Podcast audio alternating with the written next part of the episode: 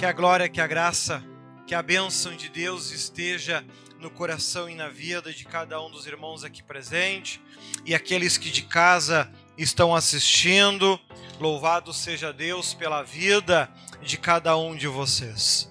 Que a graça de Deus possa nos acompanhar ao longo desta oportunidade que estamos tendo de estudar a palavra de Deus. Já vamos então abrir as nossas Bíblias, você que tem, para, para aqueles que não têm, vai estar aparecendo aí no telão, lá em Romanos capítulo 16 e versículo 1, e assim estamos hoje indo para o último episódio da série Emoções.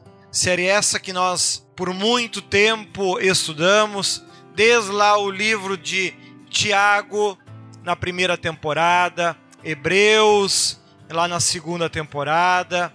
1 Pedro, 2 Pedro, 1 João, 2 João, 3 João, Judas, Romanos, né?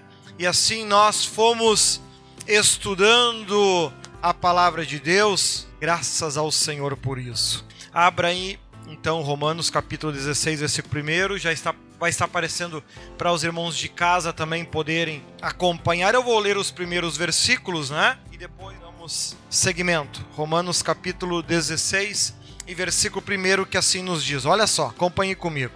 Recomendo-vos, pois, Febe, nossa irmã, a qual serve na igreja que está em Sencreia, para que a recebais no Senhor como convém aos santos, e ajudeis em qualquer coisa que de vós necessitar, porque tenho hospedado a muitos, como também a mim mesmo. Saudai a Priscila e a Áquila, meus cooperadores em Cristo Jesus, os quais pela minha vida expuseram as suas cabeças, pelo que não só eu lhes agradeço, mas também todas as igrejas dos gentios. Saudai também a igreja que está em sua casa Saudai-a e Pêneto, meu amado, que é as primícias de Acaia em Cristo. Até aqui depois a gente vai continuar lendo o restante. Oh, glória a Deus. Coloca lá para mim daí na nova versão internacional, né? para entender esses livros de Paulo se torna mais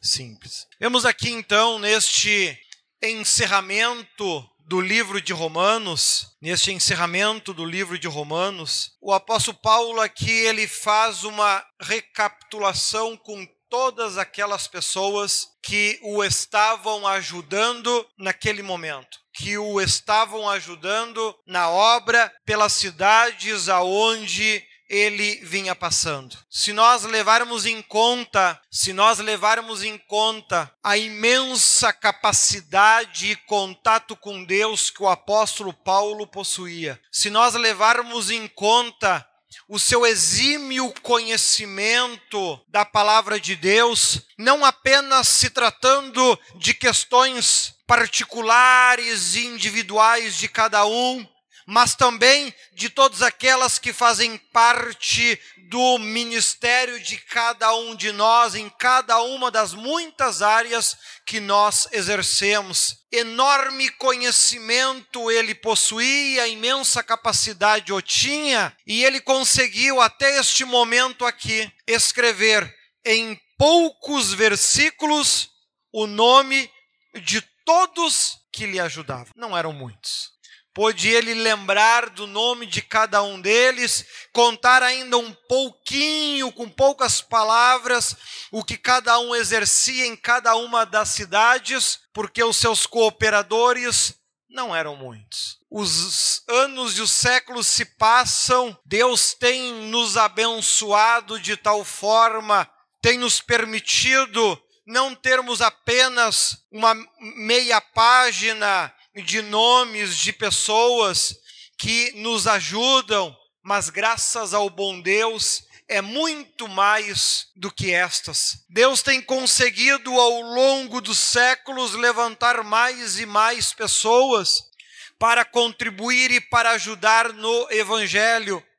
Porém, não diferente do apóstolo Paulo, elas se levantam, muitos são chamados, porém elas não conseguem permanecer poucos escolhidos. A gente começa a entender o porquê que Cristo falava: muitos são chamados, muitos se convertem, muitos falam amém, muitos dizem eu quero, muitos dizem eu desejo servir ao Senhor, poucos permanecem até o momento de serem escolhidos. A maioria se perde nas suas próprias opiniões, se perde nos seus prazeres, se perde nos seus gostos, se perde nas suas opiniões, nas suas ideologias, nas suas crenças e acabam com isso se afastando de Deus. Inclusive, falei um pouco sobre isso no programa de rádio que gravei hoje e já está disponível aí no site de um alerta que João, o apóstolo João, trouxe sobre a igreja, se eu não me engano, de Éfeso, essa memória não me passa a perna lá em Apocalipse 2, versículos 4 e 5, que aqui nós, tendo consciência de que o evangelho, assim como no passado, Pedro pregou, logo após Cristo ser crucificado, se a memória não me engana, 3 mil pessoas se converteram. Lá, quando Pedro pregou, 3 mil se converteram. Depois disso, o apóstolo Paulo se converteu, ele aprendeu, ele passou a aprender, ele evoluiu, se tornou também um apóstolo se tornou um dos maiores missionários e evangelistas que temos conhecimento segundo o Novo Testamento e poderíamos pensar, poxa, então aqui já no tempo dele nós vamos encontrar aí uns 4, 5, 10, 50 mil obreiros pregando, já que de arrancada 3 mil se converteu. Depois em casa você pega e conta quantos nomes ele cita aqui de exemplo. Vê se tu acha 50 aqui. Acho que não. 40? Acho que não.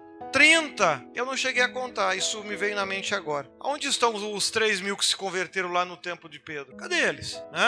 Não era o apóstolo Paulo estar tá escrevendo mais um livro só com os nomes? Dos que lhe ajudam? Dos que são cooperadores? Dos que são fiéis?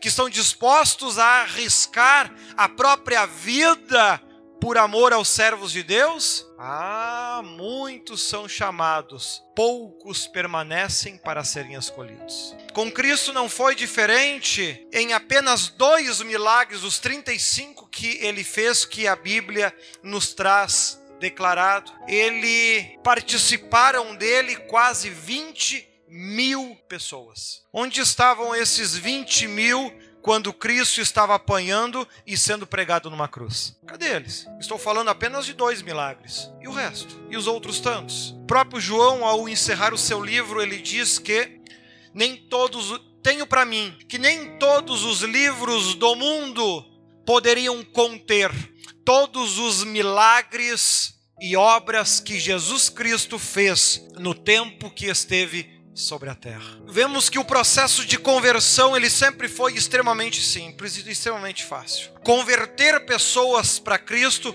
sempre foi muito fácil. Não é uma tarefa difícil. O difícil é conseguir levar essas pessoas até o ponto delas serem escolhidas. Aí que é o difícil. Porque passa a operar as suas próprias opiniões, passa a operar as suas próprias ideias, passa a operar as, as, suas próprias ideologias. E não é por falta de milagre, não é por falta de sinais, não é por falta de curas, não é por falta de libertações, não é por falta de transformações, porque muitos dos que se voltaram contra o apóstolo Paulo, nós vamos ver isso daqui a pouco, né, eram conhecidos dele. Muitos que se levantaram contra nós ao longo desses 39 anos chegaram de um jeito na igreja e saíram muito melhor do que quando chegaram. O problema não é falta de milagre. Se você olhar ali no mural dos milagres recebidos, já tem uma boa quantidade, só ali, ó, de bênçãos, de vitórias que as pessoas receberam. O difícil não é se converter.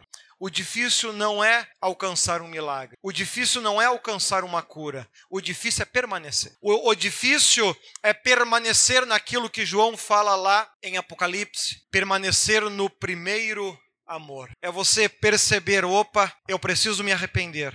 E voltar para as primeiras obras que eu fazia, pois as minhas obras atuais não estão me aproximando de Deus. O apóstolo Paulo, depois de escrever esse livro magnífico aqui em Romanos, ele consegue, em poucos versículos, citar o nome de todo mundo que o ajudava nesse tempo. Não eram muitos. Como é que está o meu coração e o teu nesse momento? Depois de anos de crente, depois de anos de convertido, depois de anos fazendo parte de uma igreja, fazendo parte de um ministério, quem sabe você que está me ouvindo pertence a um outro ministério que não a esse a qual eu pertenço, mas isso não faz diferença. A Bíblia foi escrita para todas, indiferentemente de placa ou de igreja. Como é que está o teu coração nesse momento? Ainda está permanecendo no primeiro amor ou está igual o povo lá de Éfeso, aonde lá em Apocalipse 2, se a memória não me engana é Apocalipse 2, ele cita que bem conheço as vossas obras, bem conheço o amor que vocês têm por mim assim fa falando Deus, daquele bem conheço o amor que vocês têm. Bem sei que vocês ainda continuam andando pelo caminho que vos tem sido determinado. Porém o coração de vocês não está mais. As obras atuais de vocês não são mais as primeiras obras que vocês começaram a praticar. Tudo isso que vocês fazem hoje de bom, tudo isso bem sei e conheço. Porém, se vocês não mudarem, não se arrependerem, não voltarem às primeiras obras, como faziam antes, não como fazem agora, vocês muito em breve serão tira, terão a, a, o seu castiçal removido. Em outras palavras, terão a sua honra, as suas bênçãos, as suas graças retiradas. Estar numa igreja é bom. Dizer eu sou crente é bom. Porém, isso pode não significar nada para Deus nesse momento. Se o teu coração não estiver da forma que Deus deseja. Deus não vem buscar títulos. Cristo não morreu na cruz por crentes. Cristo morreu numa cruz por homens e mulheres que o adoram em espírito e em verdade. É fácil de se converter é fácil de juntar multidões. Muitos são chamados, poucos escolhidos. O apóstolo Paulo, da mesma forma, nós vamos aprender depois lá em Coríntios, na, na, na nova série, ele também faz esta mesma representação. Assim como Cristo falou, muitos são chamados, poucos escolhidos. Ele também faz tal afirmação dizendo, lá em 1 Coríntios, se não me engano, capítulo 11: Há entre vós muitos fracos e doentes, e muitos que dormem. Novamente ele faz a mesma afirmação. Crente nas nossas igrejas tem muito. Tomando a santa ceia, tem muitos. Mas qual a qualidade desses irmãos, dessas irmãs, desses irmãos que lá estão? Muitos fracos, muitos doentes, muitos, muitos chamados, pouco escolhidos. E esta preocupação duplamente expressada aqui nesse último episódio. Eu, eu gosto de estudar o apóstolo Paulo porque ele consegue expressar múltiplas emoções e sentimentos em poucos em poucos textos, em poucos versículos. Ele consegue descrever um monte de pessoas apontando as suas qualidades, apontando os seus feitos, apontando as suas ideias e ao mesmo tempo transmitir para nós, mas são tão poucos. Teria que ter muito mais nomes aqui. E aí, quando a gente puxa lá em Apocalipse, quando a gente aprende que quem não, não tiver o seu nome no livro da vida não pode entrar no reino dos céus. Se poucos são os que conseguem ser escolhidos, imagina o que sobra de salvos. E ele continua falando Versículo 6 e versículo 7. Saudai a Maria, que trabalhou muito por nós. Saudai a Andrônico e a Júnias, meus parentes e meus companheiros na prisão, os quais se distinguiram entre os apóstolos e que, e que foram antes de mim em Cristo. Lá no versículo 9, versículo 8, olha lá, ó. saúdam Ampliato, meu amado irmão no Senhor. Saúdem Urbano, nosso cooperador em Cristo, e meu amado irmão Estaques. 10. Saúdem Apeles aprovado em Cristo, saúdem os que pertencem à casa de Aristóbulo. Saúdem Herodião, meu parente. Saúdem os que da casa de Narciso que estão no Senhor. 12. Saúdem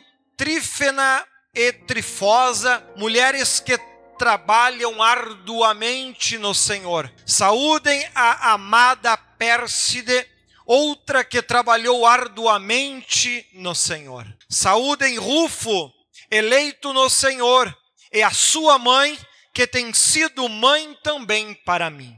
Saúdem Assíncrito, Flegonte, Hermes, Patrobas, Erbas e os irmãos que estão com eles. Saúdem Filólogo, Júlia, Nereu e sua irmã, e também Olimpas e todos os santos que estão com eles. Saúdem uns aos outros com um beijo santo. Todas as igrejas de Cristo enviam saudações. Ele consegue em meio não aos gentios, porque ele está se referindo, nós vamos ver daqui a pouquinho, apenas ao povo que ficou ali entre aquele povo, entre ali os romanos, entre as pessoas, muitas delas que se converteram lá quando Pedro, quando João e os demais apóstolos começaram a pregar. Ele aqui ele está fazendo referência a homens e mulheres que ali estavam ainda firmes ao seu lado, pregando, anunciando e evangelizando.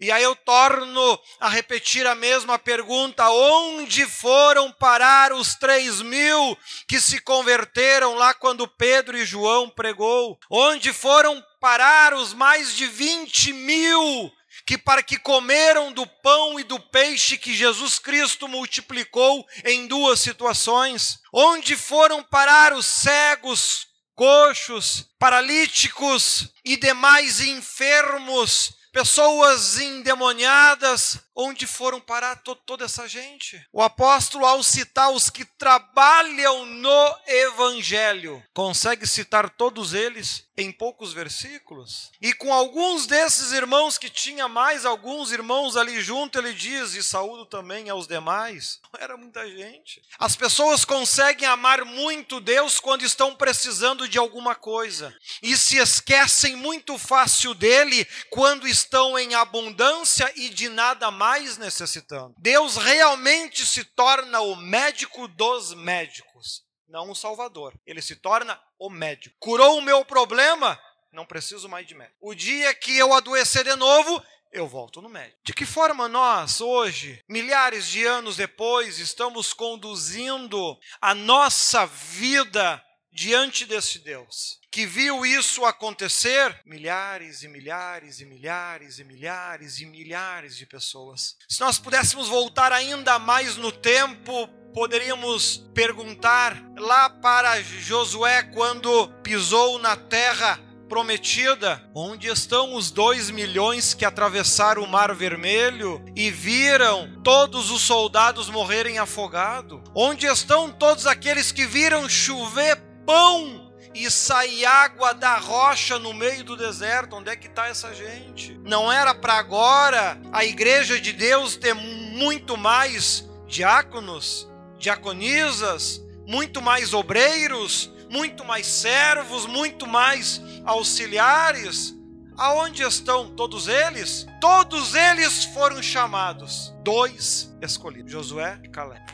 Muitos são chamados, poucos escolhidos. Isso me, isso me remete também a um, a um outro ensinamento de Cristo, aonde se, um senhor preparou um grande banquete e ali convidou aos seus amigos, porém nenhum deles pôde vir porque todos estavam ocupados. Então foi e chamou os coxos, os paralíticos, os enfermos, os moradores de rua, para que viessem e enchesse a sua casa. Ao longo dos séculos, diversas e diversas vezes, Deus tem feito isso, e quem sabe eu e você somos um desses. Porém, ao saciarem as suas necessidades, ao suprirem as suas aflições, ao vencerem os seus medos, ao se sentirem alegres e felizes aqui na terra, simplesmente se esquecem que ainda tem um Deus no céu, porque não precisam mais, já estamos curados,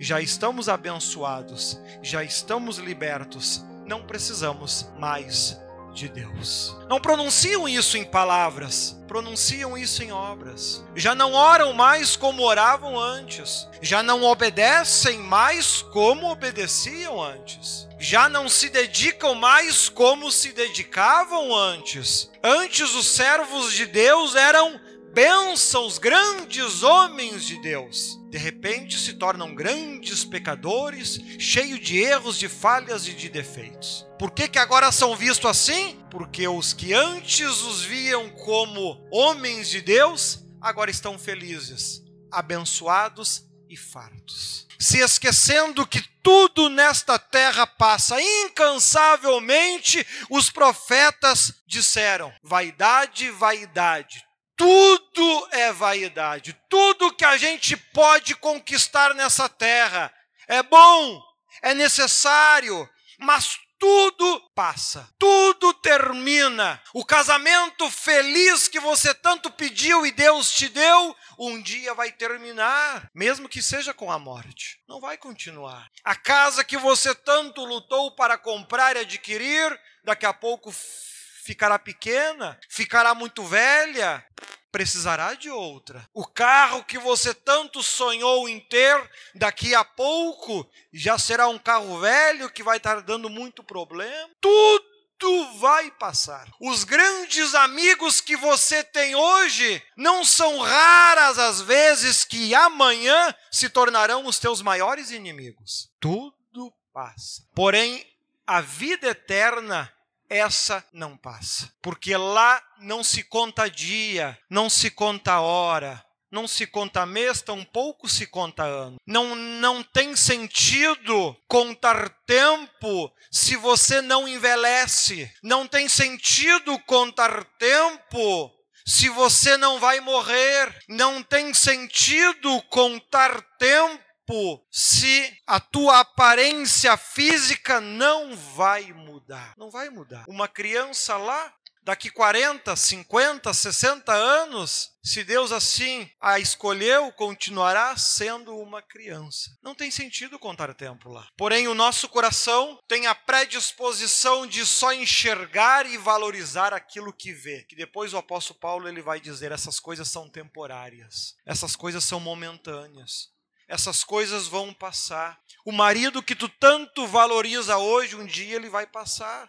A mulher que você tanto valoriza, um dia vai passar. Os filhos vão passar, o emprego vai passar, tudo que a gente conhece hoje, que temos a nossa casa, que é sofisticado, vai passar. Quando eu era criança, os meus pais tinham em casa um telefone daquele que tu riscava, né? puxava o botãozinho. Aquilo era sofisticado. Dava até para botar cadeado para a pessoa não fazer ligação. Né? É claro que tinha um truquezinho que funcionava muito bem e tu conseguia ligar sem usar as teclas. Né? A gente sempre descobria alguma coisinha. Né? E quem de vocês ainda tem um desse em casa? Não? Ninguém? Passou? Provavelmente vocês não têm mais o cadeado. Quem é que ainda tem em casa um, Eric, um Ericsson, aquele de abrir e de puxar anteninha. Quem é que tem em casa? Alguém ainda tem um desse? Não? Passou. Quem é que tem em casa uma televisão que se botar o, aquele papel na frente vira colorida? Alguém tem? Não, mas já lançaram uma, te uma tela que é um pouquinho mais sofisticada.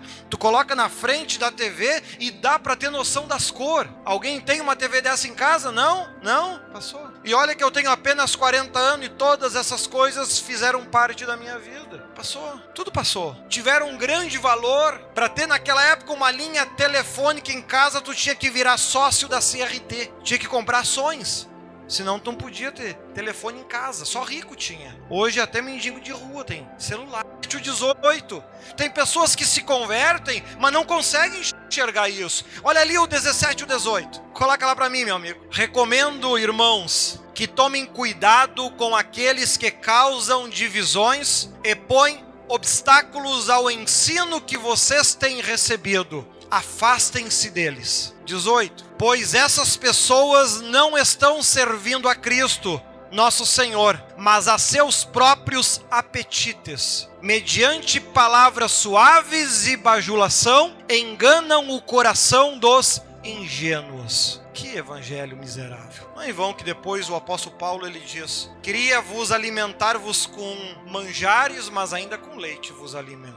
Poxa, ele tinha tanta coisa para falar sobre o céu, tanta coisa, tantas coisas eu poderia falar aqui sobre o céu, mas falar para quê? Se as pessoas têm dificuldade de entender o que está aqui na terra. Observe que o apóstolo Paulo ele tem que dizer para os irmãos: cuidado, que no meio de vocês tem alguns crentes que não são crentes. Eles não servem a Cristo. Eles são crentes apenas para atender ao seu próprio apetite, ao seu próprio gosto, aos seus próprios prazeres. Obrigado. Joga o põe dentro. Obrigado, meu querido. Eles se preocupam apenas com os seus próprios desejos. Eles também foram chamados. Cristo também morreu na cruz por eles. Eles também têm a oportunidade de um dia ir morar no céu. Porém, eles não estão escolhendo estar entre os escolhidos, apenas entre os chamados. Deus na vida deles não é Senhor, é médico, supriu as minhas necessidades, não preciso mais. O apóstolo Paulo ele tem que dizer para os crentes: crente, cuidado com os crentes. Incrível isso, né? Sabe aqueles povos que antigamente eram excluídos e não eram aceitos entre os judeus?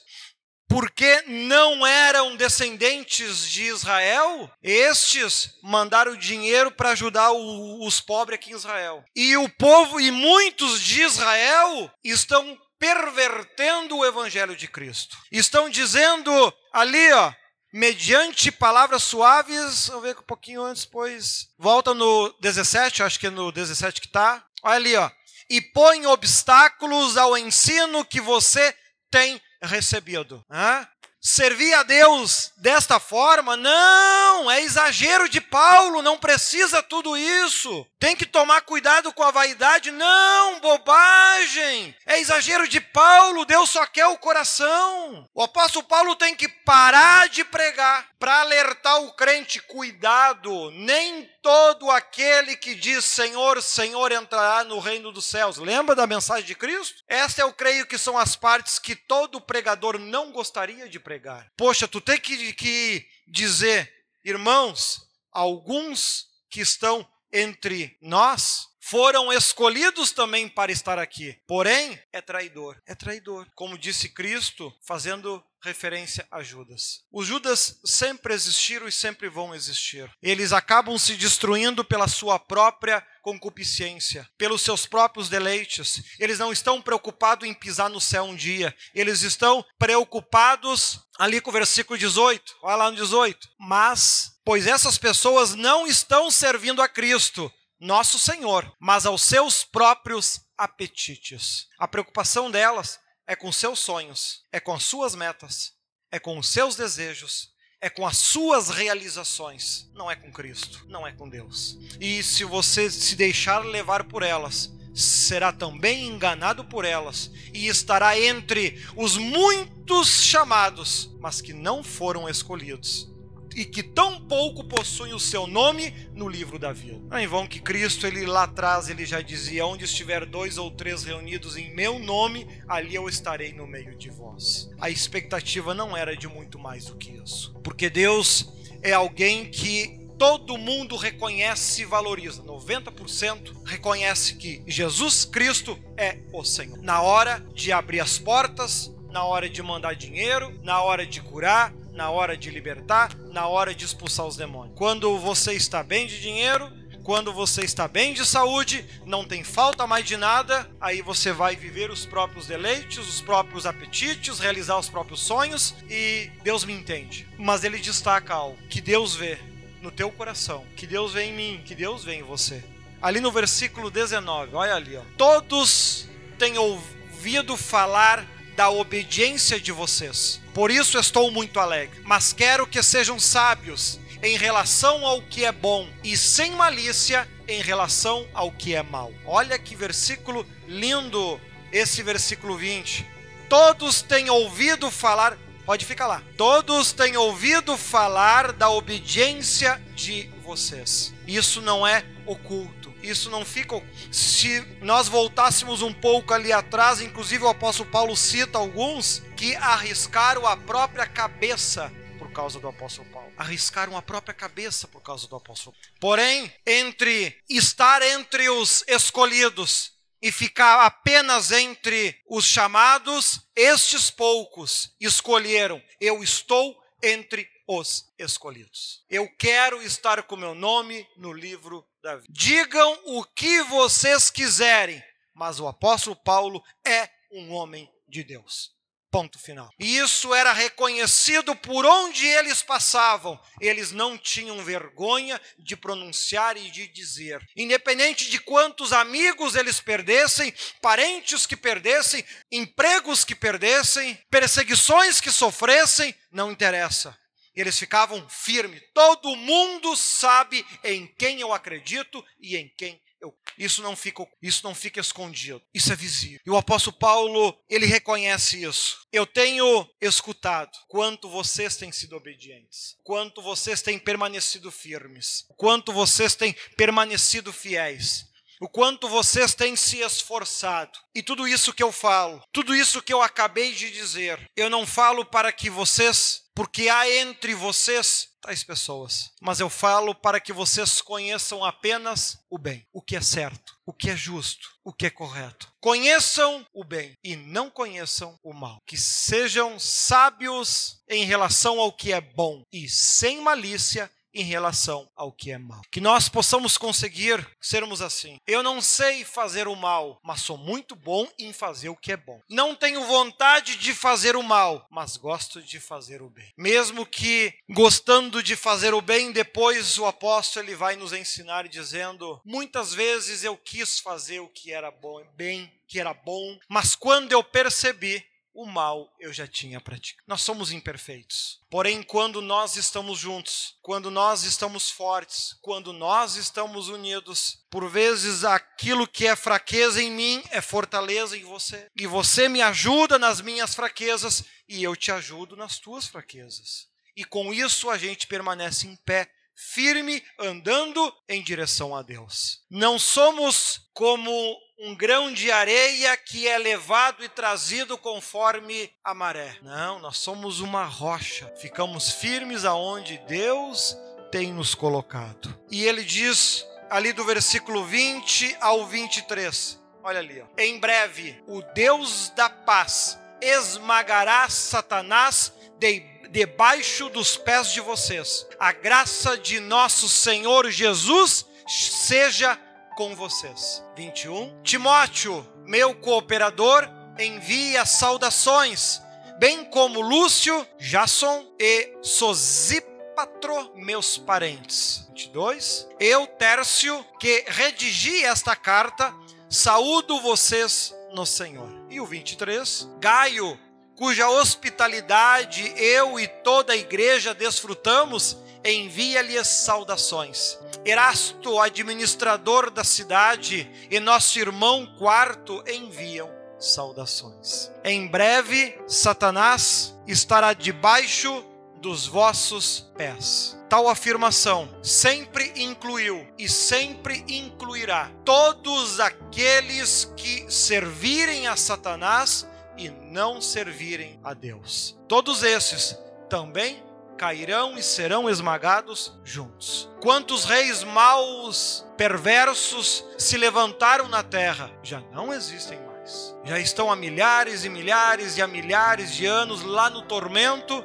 já viveram diversas e diversas e múltiplas vidas lá no tormento eterno, se tornando o tempo que estiveram aqui na terra uma gota e o tempo que vão ficar lá no oceano. Faça a sua escolha. Você escolhe, não com palavras, você escolhe com gestos, com atitudes, com posturas ao longo do teu dia a dia. Aquele que se envergonhar de mim aqui na terra, eu me envergonharei dele diante do meu Pai e dos anjos. Você afirma, tem a coragem de afirmar o o que é certo ou o que é errado. Quem realmente está com Deus e quem não está, ou fica preocupado por causa da família, por causa do parente, por causa do amigo, por causa do patrão, ou seja lá o que for. Coragem, firmeza, respeitamos a todos, amamos a todos. Porém, se algum de vocês escolher ir para o lado de Satanás, ah, nós vamos se afastar de ti. Né? Mas, bispo, ninguém me procura. E tomara que nem procure mesmo. Quem anda com o diabo é para queimar no inferno, não é para ir para o céu. Se ninguém te procura, então volta para Cristo enquanto dá tempo. Senão o único que vai te procurar é o diabo no inferno. Tome a tua escolha, tome a tua decisão. Escolha quem você quer na tua volta. O apóstolo está alertando. E o Deus de paz em breve esmagará Satanás debaixo dos vossos pés. Honra a quem tem honra, diz a Bíblia. Mesmo que nós, quanto mais conhecemos a Bíblia, menos valor nós damos para honra. Eu não quero ser honrado na terra. Eu quero ser honrado o dia que chegar no céu. Honra aqui também é vaidade, também termina. Nada daqui continua. Nada daqui é útil. Hã? Não é em vão que Cristo ensinava os seus apóstolos. Quer ser grande no céu? Quero. Então seja pequeno aqui na terra. Porque se tu for grande aqui, tu será pequeno. Em outras palavras, não somos melhores ou maiores do que ninguém. O que nos diferencia são as escolhas que nós estamos fazendo ao longo da nossa vida. Uns estão escolhendo condenação, outros estão escolhendo salvação. Deus não vai ir contra isso. Por fim, o 24, que a graça de nosso Senhor Jesus Cristo seja com vocês todos. Amém. Você observou que em nenhum momento o apóstolo Paulo disse ao longo do texto que você tenha onde morar, que, que você tenha um excelente carro, que você tenha uma casa maravilhosa, que você tenha muito dinheiro, que você tenha muita comida, que você tenha muita saúde, que, que, que você tenha muitas farturas. Mas repetidamente ele fala: que a graça de nosso Senhor Jesus Cristo seja com todos vocês. Porque em muitos momentos, a única coisa que tu vai ter na vida é a graça dele. Porque o resto vai faltar tudo. Tudo vai dar errado. Tudo. Até o que não tinha como dar errado, vai dar. Sabe aquele dia que até o arroz que você nunca queimou, queima. Até tu, Brutus. Hã? Até o arroz se volta contra a gente. Hã? Tem só um ovo para comer. Quando quebra, tá podre. Nós vamos ver no, na próxima série Atitudes que muitas vezes isso acontece na vida daqueles que decidem en, estarem entre os escolhidos. Muitas vezes os escolhidos passam dificuldades, enfrentam falta de saúde, enfrentam dificuldades financeiras, enfrentam problemas familiares, e aí o apóstolo ensina qual é a atitude que nós temos que ter para continuar estando entre os escolhidos. Próxima série tem muita coisa boa.